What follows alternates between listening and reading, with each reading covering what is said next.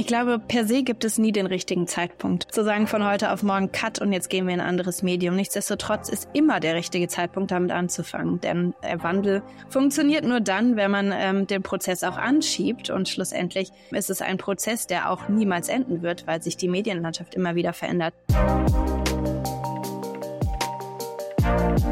Hallo und herzlich willkommen zu ASAP Digital, eurem Podcast zur digitalen Ungeduld und der Frage, wie Digitalisierung wirklich gelingen kann. Alle zwei Wochen sprechen Martin Böing-Messing und ich, Olli Busch, hier mit Menschen über ihre Erfolge bei der digitalen Transformation. Unser Versprechen, es sind Macherinnen, die handfeste Fakten, Erfahrungen und Ergebnisse mitbringen. Und das soll euch inspirieren, zum Beispiel bei euren Entscheidungen im digitalen. Für diese Folge hat Martin und ich das Vergnügen, mit Julia Fabig zu sprechen. Julia ist Vice Präsidentin Brand und Communications der Obi Group und hat mit ihren Verbündeten dort in den letzten Jahren den Baumarktkonzern ordentlich digitalisiert. Von der Abschaffung des Printprospekts bis hin zur Entwicklung einer ganzheitlichen digitalen Strategie lebt dieses Team das Credo, dass alles machbar ist. Unser Gespräch drehte sich darum, warum Kommunikation vielleicht das Wichtigste bei einer Transformation ist und weshalb ein langsamer Prozess manchmal genau der richtige ist. Julia ist im Marketing zu Hause und ihr merkt in der Folge aber schnell, dass es ihr immer ums große Ganze im Unternehmen geht. Was bei Obi funktioniert und mit welchen konkreten Strategien sie den Wandel voranbringt, erzählt sie euch am besten selbst. Zum Finale bringt sie ihre Top 7 Learnings mit – Olli und mir hat dieser Deep Dive viel Spaß gemacht und euch jetzt hoffentlich auch. Und nun legen wir endlich los. Folge 2 von ASAP Digital mit Julia Fabig.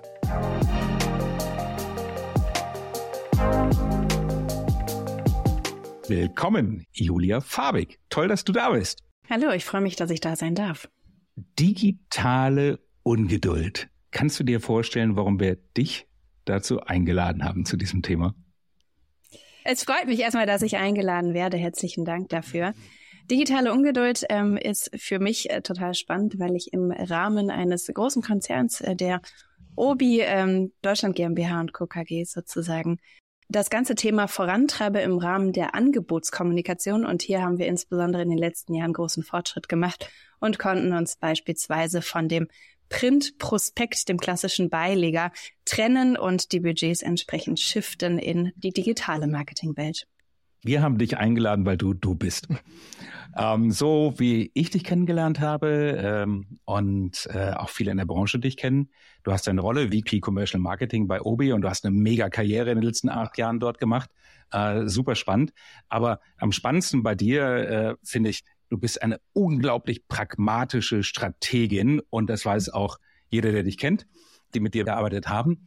Spannend äh, auch, dass du als Marketing-Enthusiastin bekannt bist, die wirklich in die verschiedensten Segmente des Marketings einfach nicht nur irgendwie narrow auf, auf einen spezifischen Bereich. Diese ganze, diese ganze Klaviatur von Analytics, Insights, Strategie, Innovation und Kreation rüber in die Exekution und Erfolgsmessung, also die ganze Bandbreite, den ganzen Burger von Beginn bis Ende und alles dazwischen.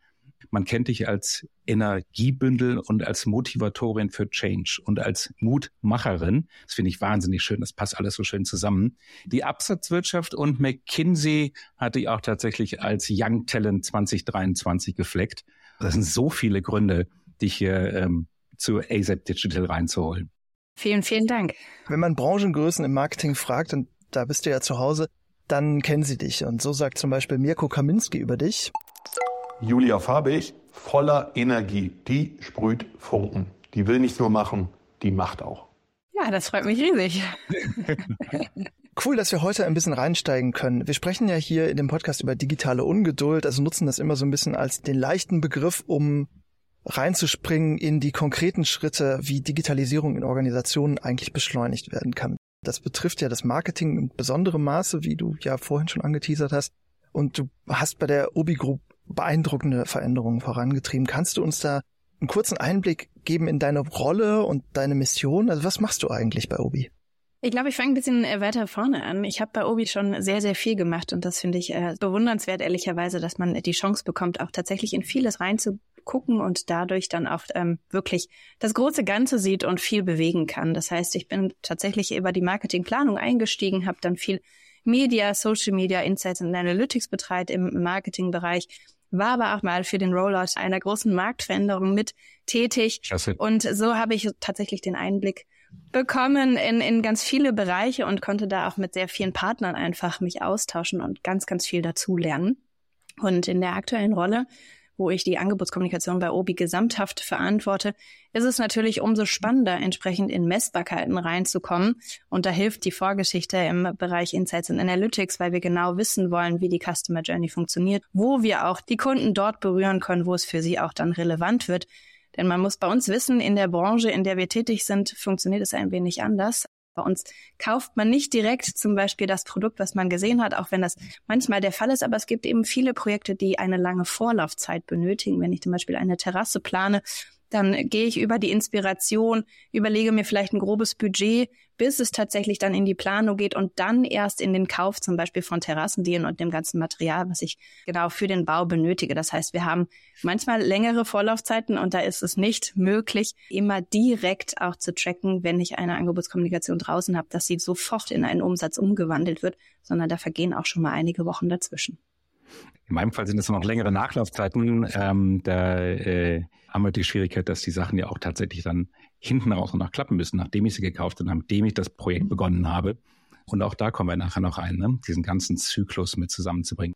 Ja, ich finde total spannend, dass diese Branche, wie du gerade sagst, Julia, ist ja eine, eine, wo Marketing irgendwie anders funktioniert als ne, klassischer Lebensmitteleinzelhandel. Ähm, ich habe im Vorfeld auch schon gelesen, dass ihr super umtriebig seid, das Ganze nicht nur zu digitalisieren, sondern ganz anders zu gestalten. Also auszugehen von dem, was man auf einer Kundenseite gerade wirklich braucht oder sucht. Und das ist ja das, was gute Digitalisierung eigentlich ausmachen könnte. Ähm, ja, ich übergebe aber direkt gerne an dich, Olli, denn ich glaube, du hast schon die nächste Frage im Anschlag. Ja, tatsächlich. Also du hast am Anfang schon erwähnt, dieser Switch rüber in die Abschaffung des Printprodukts, äh, des Flyers zur Angebotskommunikation äh, und die Digitalisierung war so ein Pivot Point bei euch. Ne? Magst du da mal ein bisschen erzählen, weil das ist wahnsinnig spannend. Da hängt so unglaublich viel dran. Nehmen uns einfach ein bisschen die Zeit mit und versuch den Hörern und Hörerinnen auch ein bisschen mitzugeben, was sie vielleicht selber daraus mitnehmen können.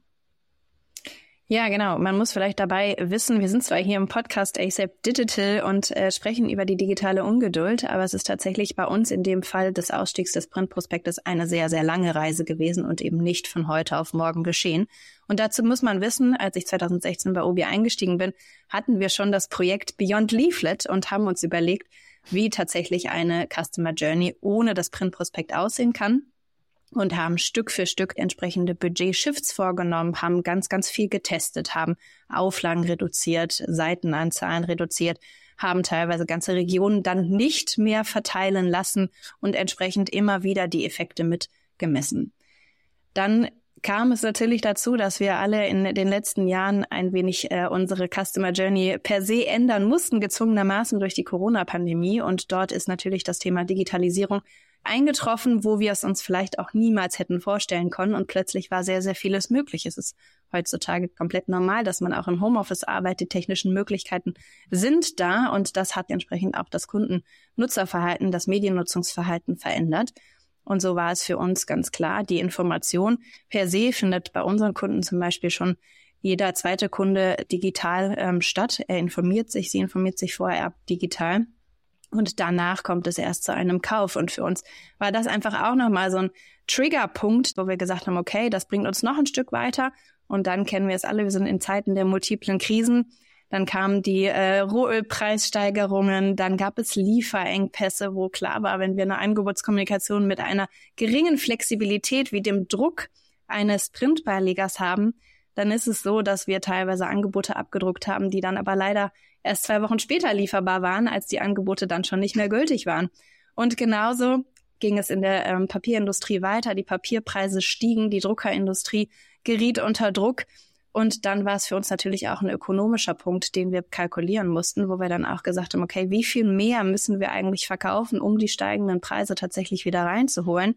Und das waren dann schlussendlich viele, viele Ausgangspunkte, wo wir gesagt haben, auf der Reise, auf die wir uns sowieso schon begeben hatten, war das denn schlussendlich das Ausstiegskriterium, was wir 2022 gewählt haben, in Kombination natürlich mit dem Nachhaltigkeitsaspekt. Man muss wissen, wir drucken oder haben so viel gedruckt, dass wenn man alle Papierbeilagen übereinander stapeln würde eines Jahres, dann endet man irgendwo bei der Höhe eines Mount Everest. Und wenn man sich das nur bildlich vorstellt, dann weiß man, wie viel Papier da tatsächlich durch den Drucker geschoben wird, um äh, die Angebotskommunikation zu machen. Wobei es tatsächlich genau in den heutigen Jahren, in denen wir uns befinden, eben genügend Möglichkeiten gibt, auch eine Journey digital abzubilden. Das klingt für mich nach äh, Never Waste a Good Crisis, äh, auch wenn das jetzt arg optimistisch formuliert ist. Ne? Aber es sind, wie du sagst, viele Dinge zusammenkommen. Wie kriegen wir es jetzt hin? Ähm, das klingt in der Marketing, Pressenkommunikation erstmal total schick. Mensch, ja, wir switchen jetzt. Äh, und das haben ja auch einige äh, andere auch sehr schick ausgeschlachtet, dass es sich gut anhörte für die Umwelt und so weiter. Aber ihr hattet ja auch gar keine andere Wahl. Und wenn ich jetzt äh, wie du in der Verantwortung bin, das tatsächlich auf die Straße zu bringen, war das wahrscheinlich weitaus weniger aus der Komfortzone und äh, komfortabel. Ihr hattet, wenn ich das richtig gesehen habe, so um die 15 Millionen Auflage von jedem Angebotszettel in Europa, äh, allein 11,5 äh, in Deutschland und Österreich, 11,5 Millionen. Und das mal ganz kurz zu cutten und zu sagen, vertraut mir, ich mache euch das mit den Kolleginnen. Das ist schon ein dickes Brett, oder? Absolut. Vertrauen ist das eine, Kommunikation ist das andere tatsächlich, weil es gibt natürlich immer wieder auch Skepsis, die einem gerade intern entgegengebracht wird, neben all dem enthusiastischen Gedanken dahinter und auch der Nachvollziehbarkeit anhand der Daten, die wir geliefert haben.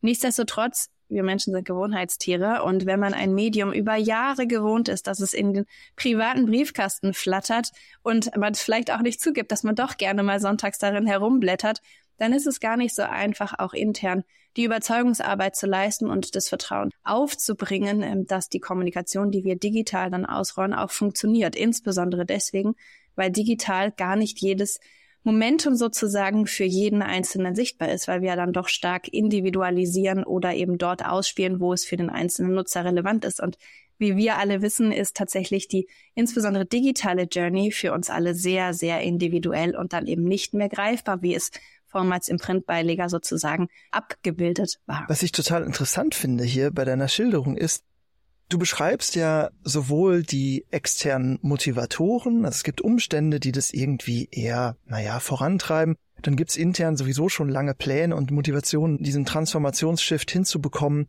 Und auf der anderen Seite, die Barrieren existieren auch auf beiden Seiten. Es gibt Leute, die dem Alten nachhängen. Moment mal, jetzt ist nichts mehr im Briefkasten, was soll das denn? Und intern muss man ganz schön lange erstmal dafür werben und das, diesen Change erstmal anstoßen.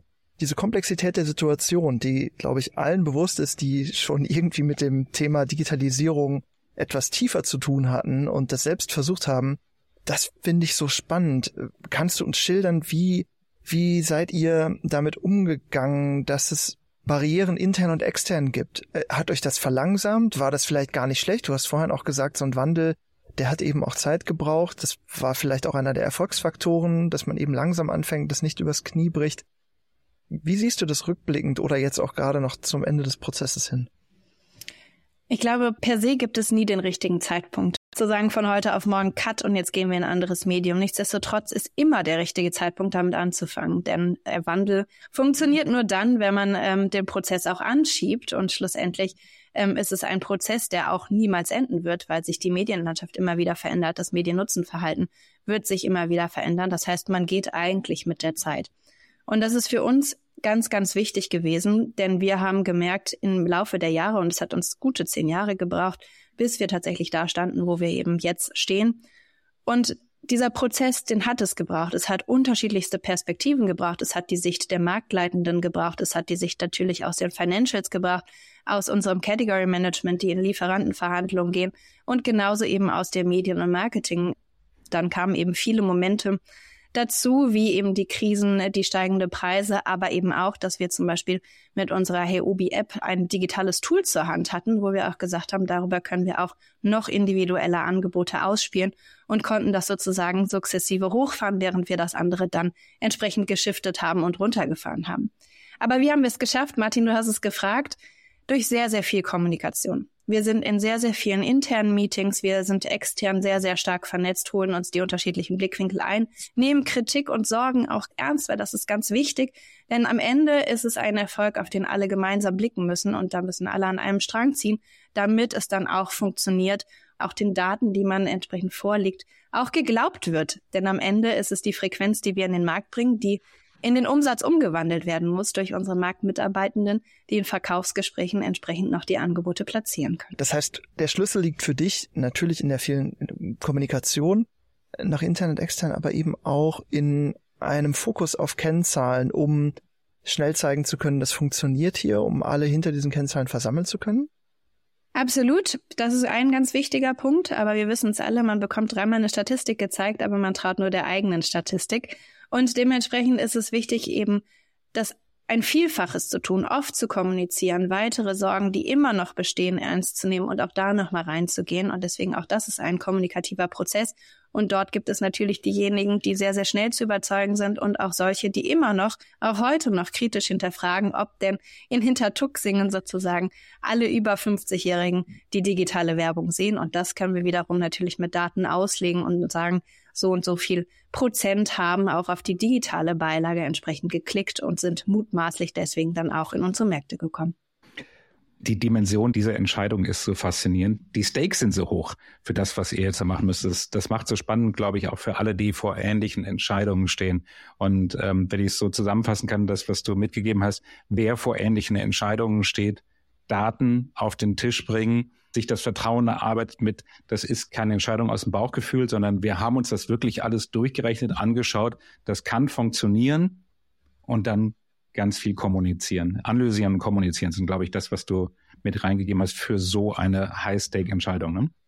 Absolut. Und ich glaube, man kann es nicht pauschalisieren. Bei jedem Händler wird die Ausgangslage ein wenig anders sein. Der Case dahinter wird ein anderer rein rechnerisch sein. Und deswegen ist von uns auch tatsächlich die klare Empfehlung, testen, testen, testen und nicht Budget-Cuts vornehmen, sondern Budget-Shifts vornehmen und entsprechend dann das Risiko auch zu minimieren und die Journeys anders aufbereiten. Mhm. Ihr habt ja nicht nur dieses Projekt, äh, ich mache keinen Print-Handzettel mehr, ich mache jetzt einen digitalen Handzettel und man findet es irgendwie auch in der App. Die Reise ist ja bei euch weitaus größer. Es ist ja ein, eine komplette Abbildung des äh, Prozesses, wo du gerade sagst, von ich plane ein Projekt zu, ich kriege es auch fertig. Mit allem dazwischendurch, was digital, aber auch im Handel stattfindet. Kannst du ein bisschen diese, diese Customer Journey auf dem Projekt darstellen, ähm, was ihr darum tut? Absolut. Ich glaube, für die Hörerinnen wird es entsprechend einfacher, wenn wir den Vergleich ranziehen. Ich habe mit dem Printbeileger eine Angebotskommunikation pro Monat gehabt, in der ich etwa 200 Produkte abgebildet habe. Die kamen einmal im Monat ins Haus, vielleicht auch alle zwei Wochen noch zu anderen Zeiten und dort war alles greifbar, alles abgebildet.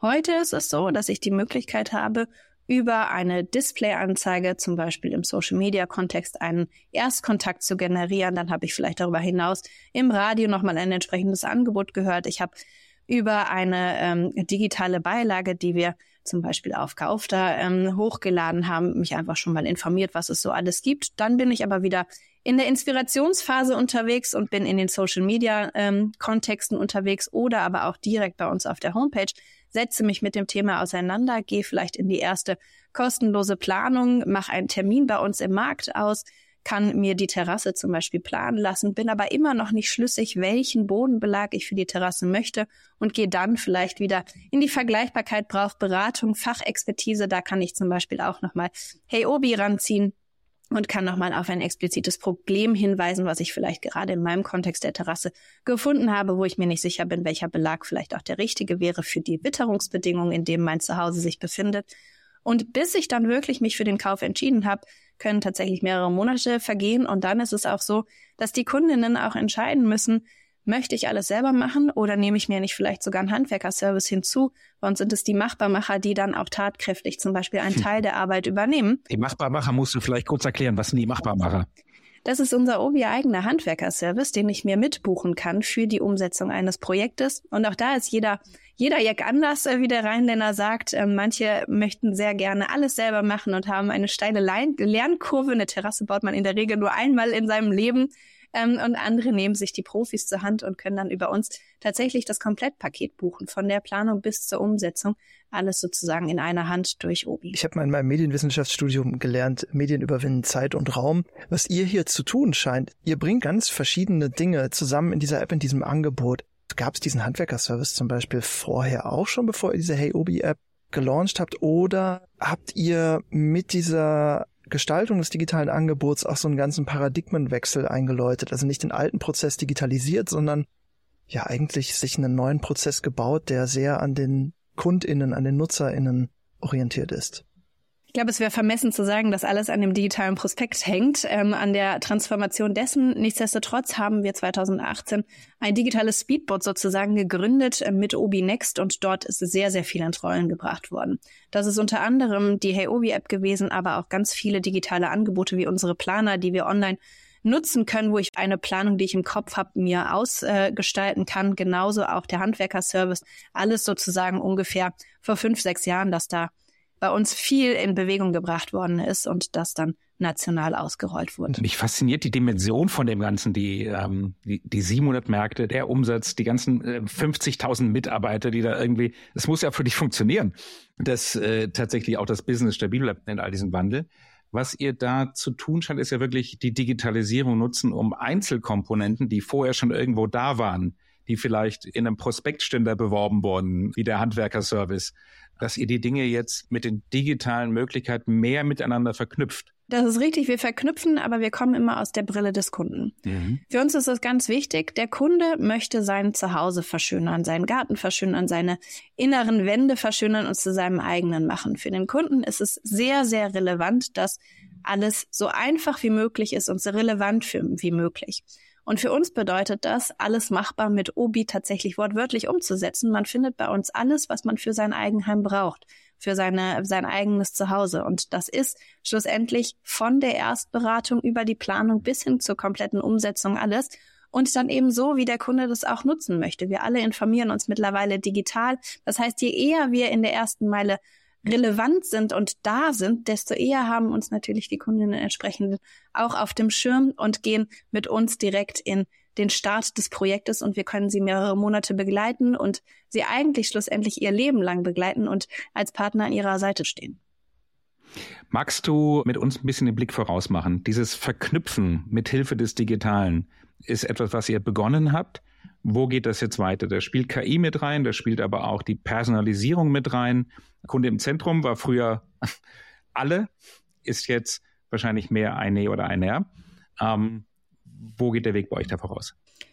Für uns als äh, Omnichannel-Retailer ist es aktuell sehr, sehr spannend, natürlich die digitale Welt per se auch mit der Offline-Welt zu verbinden. Denn mit unseren über 600 Märkten, die wir international haben, haben wir natürlich ein riesen Asset durch den physischen Kontakt, durch das Menschliche, was wir einfach noch on top bieten können, ähm, was die digitale Welt schlussendlich nur antriggert, aber dann am Ende kann auch ein Umsatz am Regal stattfinden. Und deswegen ist es für uns umso wichtiger, dass die Heobi-App, die ich als Kunde schon in der Hosentasche sozusagen als digitalen Baumarkt ständig dabei habe, dass wir die auch an unsere Marktmitarbeitenden bekommen, damit tatsächlich am Regal auch individuell beraten werden kann. Und im Idealfall weiß natürlich unser Marktmitarbeitende am Regal, welchen Kunden er vor sich hat, was der Kunde genau braucht, in welcher Phase der Customer Journey er sich gerade befindet. Und dann kann der Marktmitarbeitende sogar vielleicht noch einen individuellen Rabatt am Regal geben. Und das alles eben nur, weil wir die digitale Welt mit der Offline-Welt dann entsprechend verbinden. Ich finde, das, das riecht auch so ein bisschen nach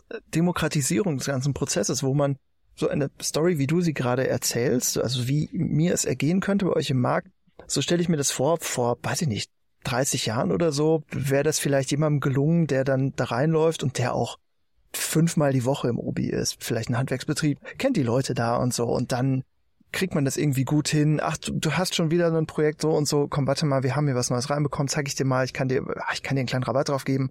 Wenn ich da aber einmal im Jahr hingehe, wird es für mich vielleicht schwierig, das zu bekommen. Das ändert sich ja aber, so wie du es beschreibst, jetzt mit diesem digitalisierten Prozess, was ich total spannend finde, weil das das irgendwie ja besser für alle macht. Es macht es besser, es macht es vor allem relevanter und es macht es für alle tatsächlich auch spannender. Aber es sind natürlich ganz andere Dinge und es ist auch wieder eine Transformation, von der wir hier sprechen, die natürlich jetzt auch im Markt gelingen muss. Ja. Früher konnte ich mit dem Angebot im Prospekt sozusagen ähm, physisch in den Markt laufen und sagen, ich möchte genau dieses Produkt haben. Und heute ist es so, dass ich dann mit entsprechend meinem Account dem Marktmitarbeitenden auch sagen kann, ich bin Max Mustermann. Ich kann hier etwas Gutes gebrauchen, um nochmal mein Terrassenprojekt angehen zu können. Mir fehlt irgendwie noch so der, der letzte Schritt Und dann können natürlich die Marktmitarbeitenden auch viel besser beraten. Und das ist schlussendlich ein Enabler, den wir hier bieten können, den die Marktmitarbeitenden dann für sich nutzen können. Aber auch das ist ein Prozess, auch eine Transformation, denn dass ein Marktmitarbeitender mit einem Handy sozusagen in der Hand dann auch beraten kann, ist natürlich schon eine Veränderung, die sich in den Marktkontexten ähm, dann einmal etabliert. Ja, und dass ich ähm, als Kunde noch meine Identität quasi dort mit reintrage und vorzeige und somit den Prozess anstoße, das ist ja auch etwas, was, naja, erstmal vielleicht gewöhnungsbedürftig ist, weil vor allem in Deutschland da ja gerne die Bedenken laut werden, äh, Datenschutz und das ist schwierig. Ähm, da steckt aber so viel drin, da steckt ja auch so viel Nutzen für mich persönlich drin. Ich habe gerade eine Podcast-Episode gehört, es war ein Vortrag im Deutschlandfunk Hörsaal Podcast und der war wirklich ganz wunderbar, weil er eben unter anderem auf diesen Aspekt mit reinging. Das war Professor Dr. Dirk Heckmann. Ähm, da ging es um so, er nannte es nicht Erfolgsfaktoren, aber ich nahm das wahr als Erfolgsfaktoren der Digitalisierung. Und ich glaube, wenn man da so ein bisschen mal die Zugbrücke runterlässt, die persönliche, und sagt, okay, ich lasse das mal zu, dass ich hier mit meiner Identität für mich etwas Gutes rausholen kann, dann steckt da ganz viel persönlicher Vorteil auch drin. Absolut geteilt. Es ist für den Kunden nur dann tatsächlich spannend, wenn es für ihn auch eine Relevanz hat. Und die Ko Projekte können teilweise sehr, sehr komplex sein. Und wenn ich dann nicht genau weiß, in welcher Phase sich der Kunde entsprechend befindet, dann kann ich ihn auch gar nicht genauso gut beraten, wie ich eigentlich in der Lage wäre. Das heißt aber, hier ist es natürlich sehr, sehr wichtig, dass wir entsprechend die Einwilligung der Kunden auch haben, dass sie einen Heobi-Account haben und auch den Nutzen für sich erkennen und dass wir genau damit natürlich anfangen können. Und es ist ja ganz spannend zu sehen, wo die Barrieren bei den Kundinnen entsprechend sind, ob es über Mobile Pay geht, wo ich einfach alle Daten sozusagen habe, um entsprechend zahlen zu können. Da sind die Barrieren maximal groß eigentlich und nichtsdestotrotz geht auch das nach oben und wir haben immer mehr und mehr Nutzer, die auch diese Formate nutzen. Das heißt, wenn ich als Kunde wirklich den Nutzen für mich verstanden habe und auch nutzen möchte, insbesondere bei komplexeren Projekten, die über den reinen Produktvergleich hinausgehen, dann glaube ich, sind wir da schon auf der Gewinnerseite. Julia, ich glaube, du triggerst ganz viele Fantasien bei vielen HörerInnen, die sich für Digitalisierung interessieren, wo wir da reinsteuern ähm, im Handel als, als ganz gutes Beispiel. Wir stehen ja ganz am Anfang zu dem, was du da beschreibst. Bei Vielmann und den Telekom-Stores weiß ich, da ist eine Technologie im Einsatz, die ähm, die Kunden anonymisiert monitort und auch mitkriegt, wo jemand äh, jetzt schon seit einer Minute ratlos rumsteht und nicht geholfen bekommt, wo äh, Sentiments erfasst werden, wie wir es auch von anderen äh, KI-Sensoranbietern kennen. Ähm, wenn ich mir jetzt vorstelle, sowas käme in die Obi-Märkte rein.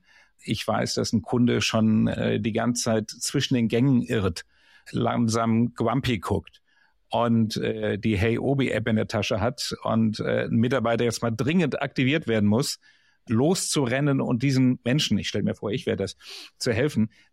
Was für eine spannende Zukunft ist das für den Handel, ähm, wenn dann die Person noch weiß, wo ich im Projekt gerade stehe und was sie mir anbieten muss. Auf der anderen Seite muss man, glaube ich, auch sehr taktvoll damit umgehen, wie wir früher im Targeting auch erst lernen mussten, äh, dass man nicht äh, jedes Retargeting-Wissen äh, jeden Tag den Nutzern um die Ohren hauen muss, wenn mich dann direkt anspricht mit Mensch, hallo Herr Busch, Sie sind doch gerade dran, Ihre Terrasse neu zu machen. Äh, hier sind die richtigen Nägel. Könnte es vielleicht auch komisch wirken, oder? Absolut. Es ist ja wirklich verrückt, was da auf einen warten kann. Und die Sensibilität muss natürlich, ja, gewährleistet sein. Da ist auch jeder Kunde ein wenig anders und freut sich vielleicht, wenn ihm direkt geholfen wird. Der andere möchte aber eigentlich auch selbstständig durch den Markt gehen und auch selber seine Sachen finden, wenn auch das gehört zum Baumarkt dazu. Ein Samstagsausflug mit der Familie. Jeder hat so seine Ecke, wo er gerne einmal gucken geht und sich inspirieren lässt und ähm, nicht direkt tatsächlich nach dem Weg fragen möchte. Auch das ist ja so ein klassisches Beispiel. Ähm, deswegen geht es natürlich damit sehr, sehr taktvoll umzugehen und entsprechend auch den Kunden dann behutsam anzusprechen und äh, zu gucken, ob man eben helfen kann und auch geholfen werden möchte. Ich scharre schon mit den Hufen, weil ich nämlich weiß, dass du, Julia, eine Top 7 dabei hast an äh, Punkten, die ich glaube spannender nicht sein können für unsere HörerInnen.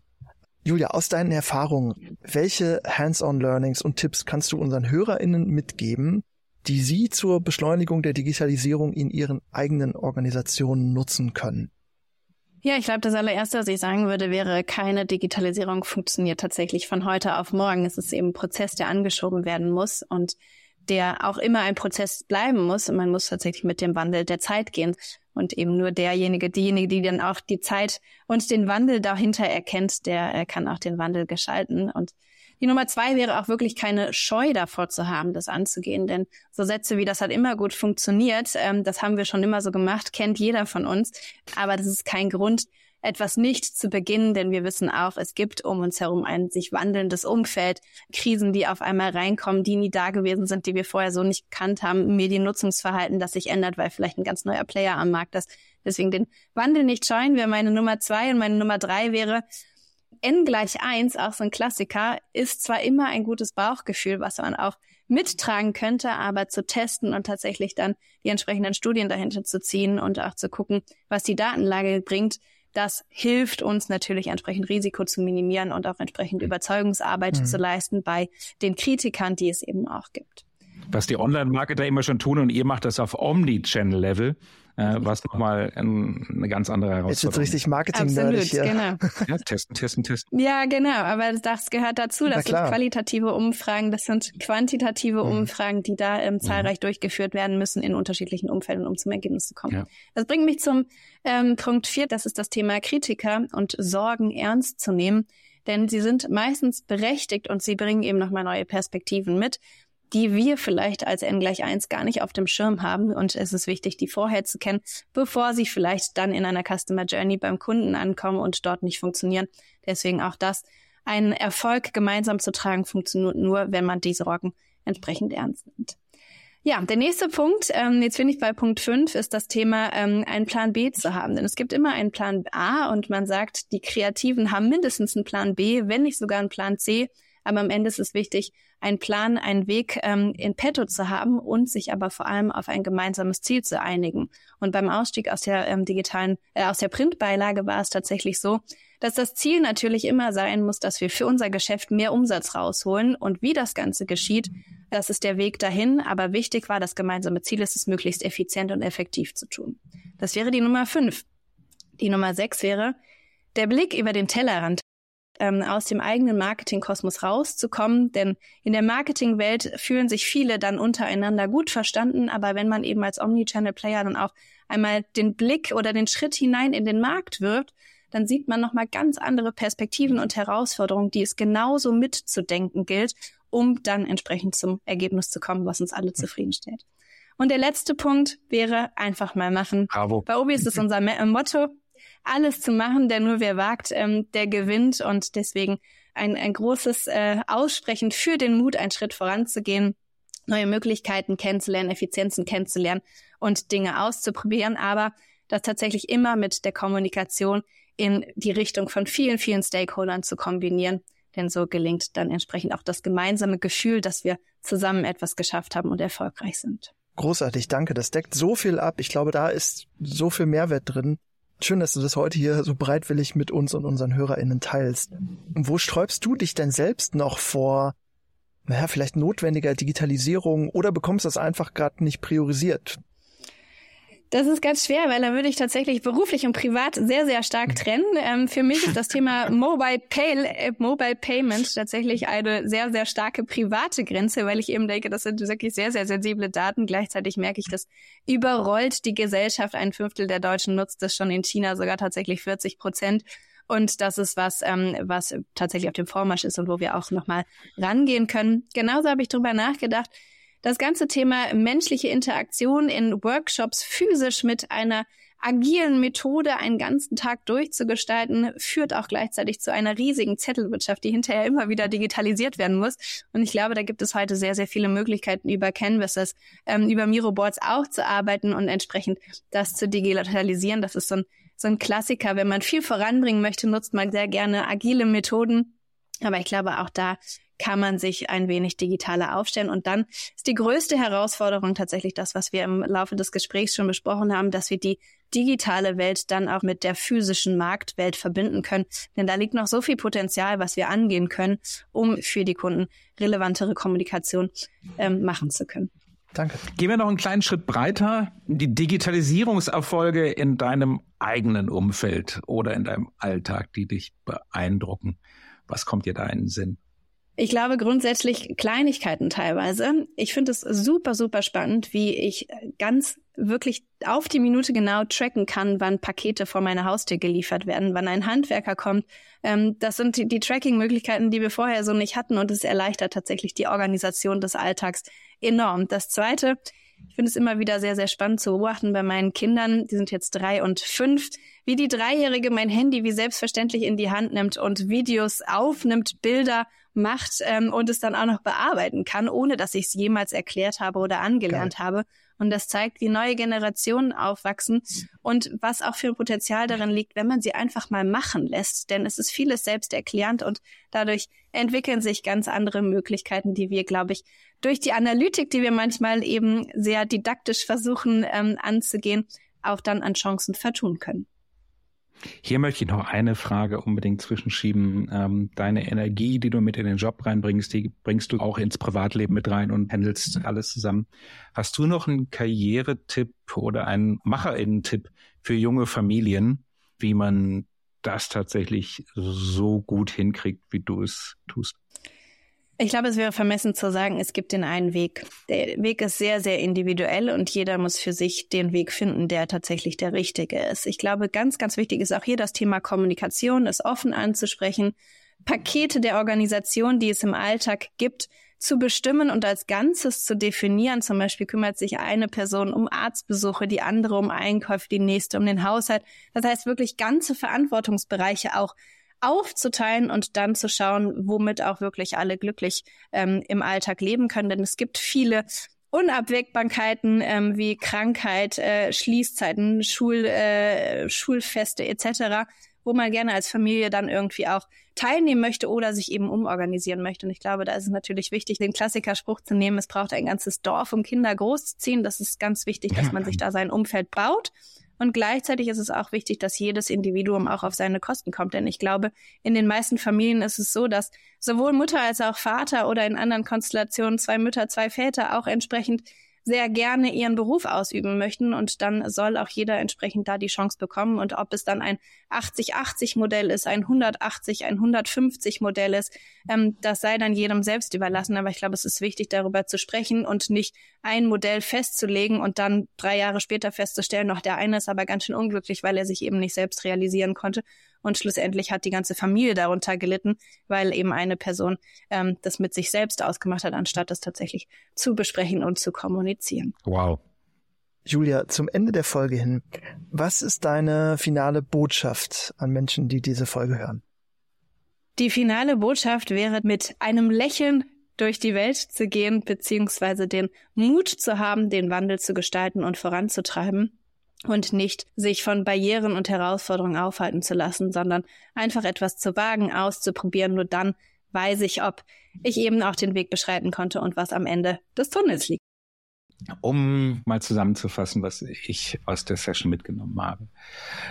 Man braucht manchmal ein bisschen auch den Schubs von den äußeren Umständen. Never waste a good crisis. Um die Dinge, von denen man weiß, auf die man sich vorbereitet macht, auf die man weiß, dass man, dass man es hinkriegen kann, um sie tatsächlich auch zu machen. Und dann muss man die richtigen Zahlen auch bereit haben, um alle anderen auch mit an Bord zu nehmen, äh, dass sie nicht sich am Strohhalm irgendwo festklammern. Ähm, dann ist es ganz, ganz, ganz viel Kommunikation.